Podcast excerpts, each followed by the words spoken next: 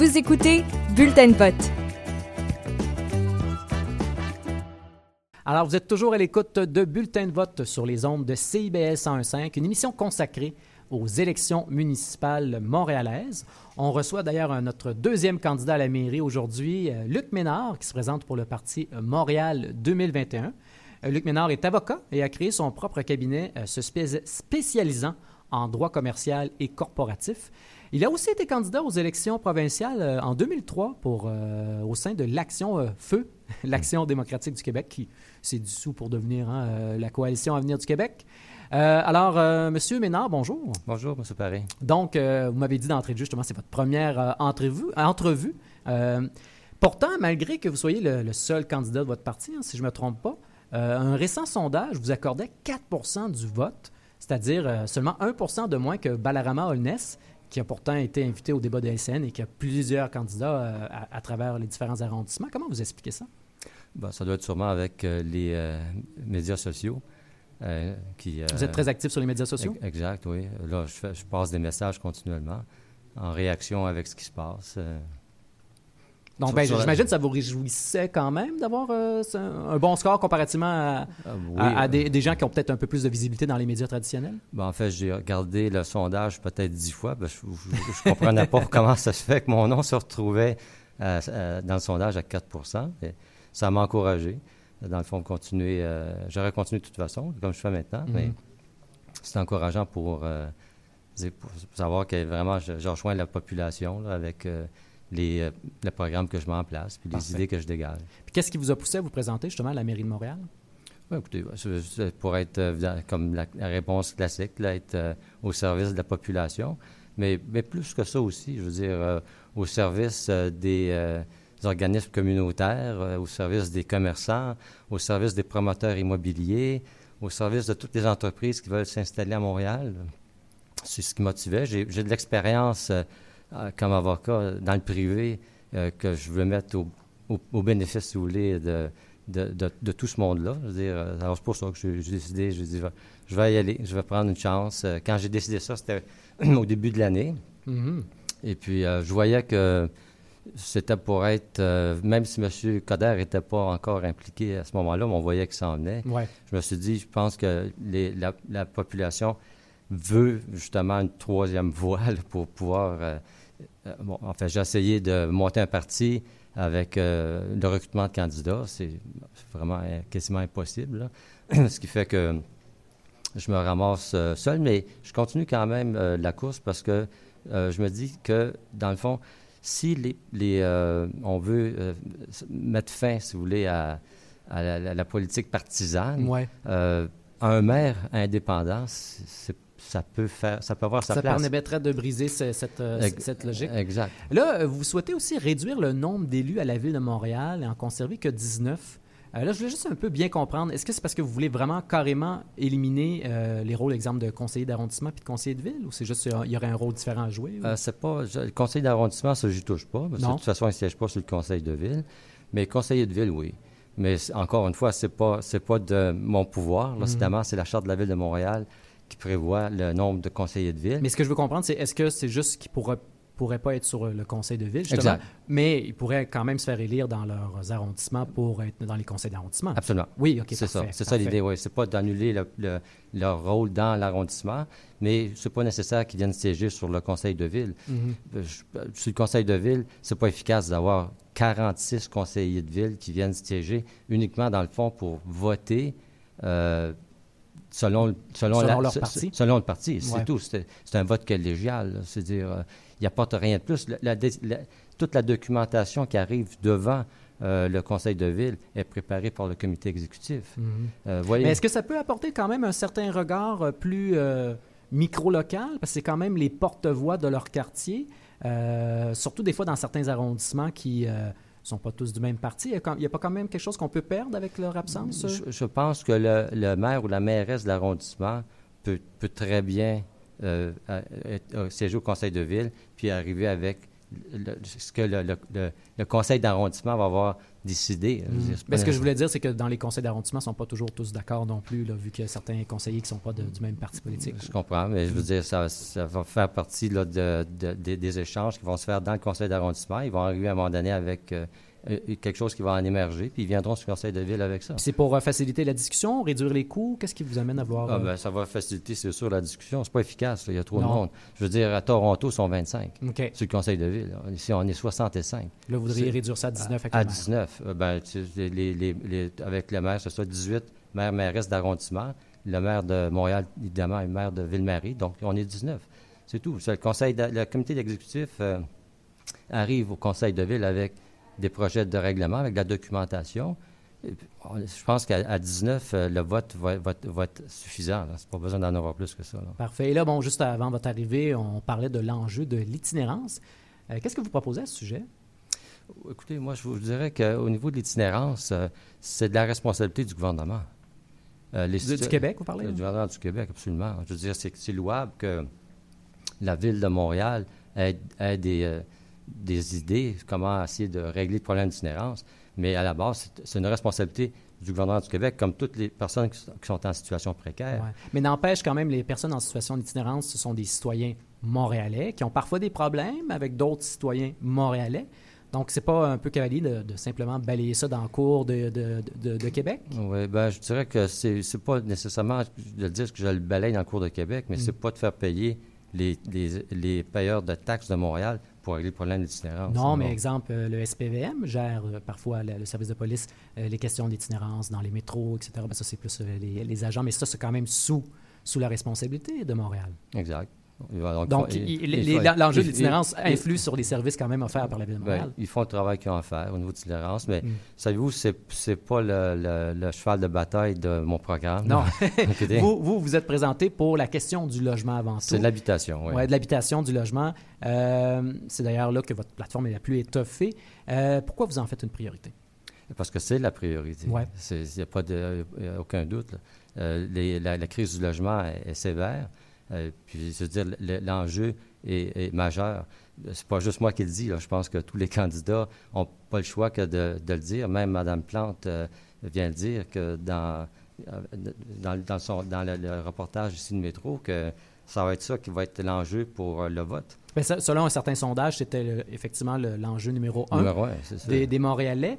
Euh, bon, vous parlez de l'article, vous m'avez mentionné ça avant l'entrevue euh, du journal Métro. euh, sur, entre autres, il, il parle de l'hippodrome. hein. Des- des- je pense que c'est monsieur, ma- monsieur Coder et Mme Plante, d'ailleurs, qui proposent de, de refaire cet hippodrome-là en logement, c'est ça? Exact. Ben, vous voyez, c'est- ça, si je peux... Vous trouvez que c'est une bonne idée?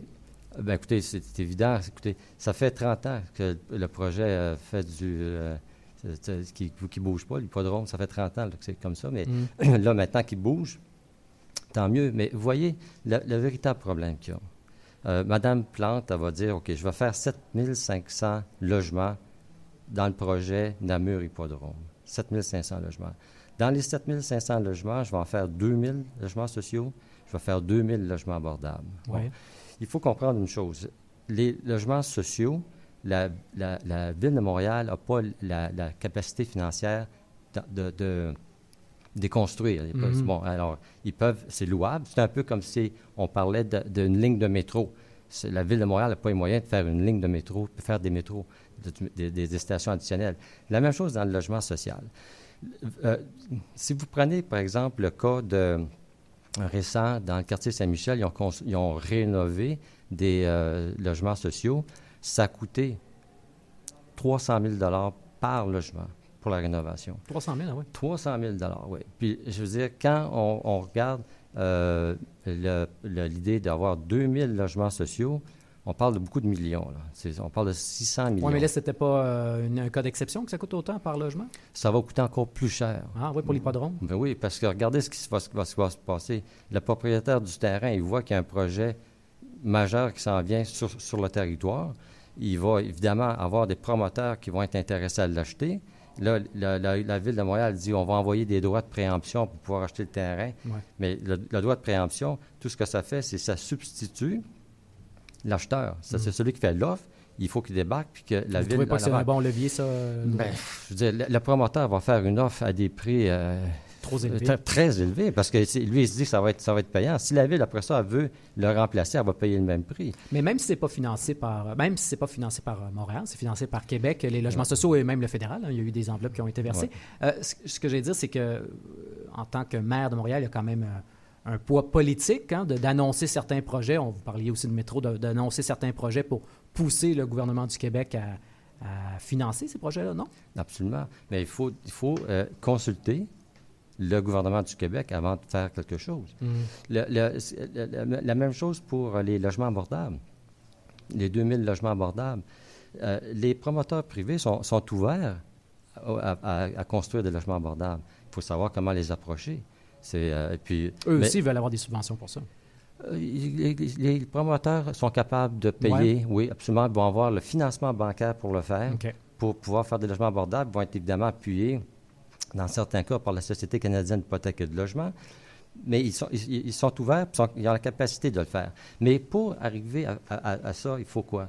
Il faut vraiment que la Ville de Montréal fasse un plan d'urbanisme, puis qui consulte ses partenaires externes. Au lieu de faire des projets à la pièce, d'essayer de faire un, grand plan qui permettrait de gérer ça de manière plus cohérente? Bien, les discussions à la pièce, déjà, il faut, éliminer ça. Mm-hmm. Mais d'être capable de dire, voilà un plan qui a été approuvé par les, euh, les euh, partenaires externes, que ce soit le gouvernement ou que ce soit les promoteurs. Comme ça, le, gouvernement va dire, sur ce territoire-là que tu es en train de présenter, oui, je peux en faire des logements sociaux, mais je n'en ferai pas 2000, je vais en faire 1000. Donc, on n'ira pas euh, exercer un droit de préemption sur un terrain qui ne servira pas, parce qu'on n'a pas les moyens de rien faire dessus, vous comprenez? Hmm. La même chose, le, promoteur euh, le, euh, immobilier dans, le privé, nous aussi, c'est un partenaire, on peut lui dire, regarde, plutôt que de construire 16 étages, on va en construire 20 étages. On va aller en hauteur. Puis dans ces, 20 étages-là, tu vas être obligé de faire 40% de logements abordables. Il va l'accepter. Mais là, il faut encore avoir les autorisations parce qu'il y a des réglementations au niveau de la hauteur des bâtisses. Mais pour parler d'un autre... Mais, attendez, on va le régler avec le plan d'urbanisme. Oui, oui, c'est ça. OK. puis là, puis là la, population va être consultée aussi. C'est tout ce monde-là qu'il faut mettre en place. Puis pas juste les promoteurs, pas juste le gouvernement du Québec, mais la population aussi. des fois, ne sont pas heureuses de voir des, des, des hautes bâtisses. Les organismes communautaires. Mhm. Tout le monde doit faire, doit participer à l'élaboration d'un nouveau plan d'urbanisme. À partir de là, on va être capable de voir où est-ce qu'on s'en va. Parce que là, actuellement, c'est juste des promesses en l'air, le nombre de logements. Mais une de vos promesses, justement, c'est la question euh, qui, touche euh, les rénovictions. Vous voulez créer une banque de logements où peuvent résider temporairement des locataires que les propriétaires souhaitent euh, rénover leur logement. Euh, comment prévoyez-vous procéder pour constituer cette banque de logements? Moi, je ne comprends pas comment ça se fait que je suis le seul qui a l'idée d'utiliser des logements qui sont abandonnés par l'Office municipal d'habitation de Montréal, des rénover pour loger du monde à court terme là-dedans. Et ça, Montréal aurait le budget pour ça ou aurait encore besoin de Québec? Ben, s'il n'y a pas de budget, on va, on va le trouver ailleurs que continuer à. Écoutez, on, trouve le budget de 970 millions pour verdir le parc Jean-Drapeau. Je pense qu'on va essayer de trouver l'argent pour euh, rénover. Ça ne prendra pas grand-chose, je vous jure. Le, propriétaire, dans le fond, quand il envoie un avis d'éviction à son, locataire, puis il a le droit de le faire, puis il a le droit de rénover son logement, puis je ne vois pas comment on va pouvoir... M. Perez propose quelque chose qu'on va vérifier si c'est louable le fait qu'il veut rénover pour, qu'il justifie une rénoviction. Il n'y a pas à justifier rien, le propriétaire. non, mais des fois, c'est une manière de se débarrasser d'un eh ben, locataire pour augmenter les prix par, par, après? Il ne peut pas s'en débarrasser du locataire. Mhm. Quand on envoie un avis de rénoviction, ben, un avis d'éviction pour rénover, faire des rénovations majeures, le locataire qui doit quitter peut revenir dans son logement au même loyer qu'il payait. Il ne peut mhm. même pas augmenter, le propriétaire. Il peut l'augmenter suivant les normes. Euh, à, chaque année, ça va lui prendre 40 ans pour récupérer. Donc, le problème, selon vous, c'est surtout que le locataire, vu qu'il faut qu'il se trouve un autre logement, finalement, il va signer un bail pour un an, donc il n'en peut pas, parce qu'il n'y a pas un propriétaire qui veut avoir un locataire pour deux mois, même si le locataire qui payait 650 pièces par mois, il est prêt à en payer 1200. Mm. Parce que je vais, je vais, le payer pour deux mois, je vais retourner à mon 650. Ça fait les, les propriétaires, ils se disent, on n'en veut pas. Ça fait, ils se ramassent, ils se ramassent qu'ils doivent quitter leur, leur quartier, tout ça. L'Office municipal d'habitation lui dit à ce locataire-là, viens, ça, va durer deux mois de travaux, ça va durer trois mois, ça va durer trois semaines. Mm-hmm. On va avoir un espace pour te loger pendant cette période-là. Je veux dire, la, la- la- Un espace, puis aussi des fois, parce que euh, s'il faut sortir tous nos meubles, tu sais, il faut avoir un endroit pour euh, mettre notre, notre stock, comme on dit en bon français. Exact, mais ça ne veut pas dire que le propriétaire qui fait des rénovations a besoin de tout Non, pas sortir non nécessairement, plus. pas nécessairement. Mais, mais quand, mais, mais vu quand- qu'il nous reste peu de temps, je veux dire euh, Oui, la question de la mixité sociale aussi, euh, que vous voulez euh, intégrer de manière plus appropriée euh, pour les promoteurs immobiliers. Est-ce que ça signifie que vous êtes critique de- du règlement de la métropole mix euh, amené par Projet Montréal, là, du 2020 critique, abolition tout de suite, Ah oui, complète, ça, ça nuit au développement économique de Montréal. comment? Il n'y a pas, vous ne pouvez jamais obliger un promoteur privé de faire du logement social dans son immeuble. Ben, de, de toute Ça- façon, là, ils peuvent verser dans une cagnotte à la Ben, base. c'est tout ce qu'il fait. Mhm. Ça fait il, il paye la pénalité. Ils se disent, ils appellent ça une contribution financière. On va parler des vraies choses. Une pénalité. Mhm. Ils mettent la ils payent la pénalité. Ça fait quoi? Le, promoteur, il s'en fout. Ça vient juste d'augmenter le coût de la construction. Donc, ça va coûter plus cher pour le louer. Ça va coûter plus cher pour, euh, pour l'acheter. Ça règle absolument rien. Ça fait juste compliquer les affaires. Puis la réglementation en général à Montréal doit être euh, refaite, euh, désuète. Les, les propriétaires, les, les promoteurs sont toujours en dérogation. Et il faut, est-ce qu'il faut s'entendre aussi avec tout le Grand Montréal, comme le propose Coder? Parce que ça, c'est sa critique par rapport au règlement de la métropole mix. Ben, c'est ça s'est fait seulement pour... Ben, vois, on voit bien que ce, ce règlement-là n'a pas d'effet. Je veux dire, si euh, le, le règlement était si bon que ça, Pointe-Claire, Beaconsfield, ils auraient tout adopté le même règlement. Même, je vous dirais, même la communauté métropolitaine de Montréal aurait dit Waouh, ça, c'est la solution. Il n'y a, pas de leadership. là. Il y a- la métropole est supposée être influente. Elle ne l'est pas du tout avec ce règlement-là. Au contraire, ils se disent Bon, tant mieux. Avec le règlement 2020, ils s'en viennent chez nous. Très bien. Bon, mais je vous remercie beaucoup pour votre présence aujourd'hui, M. Ménard. C'est déjà, oui, vous- c'est déjà moi vous terminé. remercie. Alors, Luc Ménard, candidat à la mairie, euh, ben, je vous souhaite une bonne fête de campagne. Merci beaucoup, monsieur.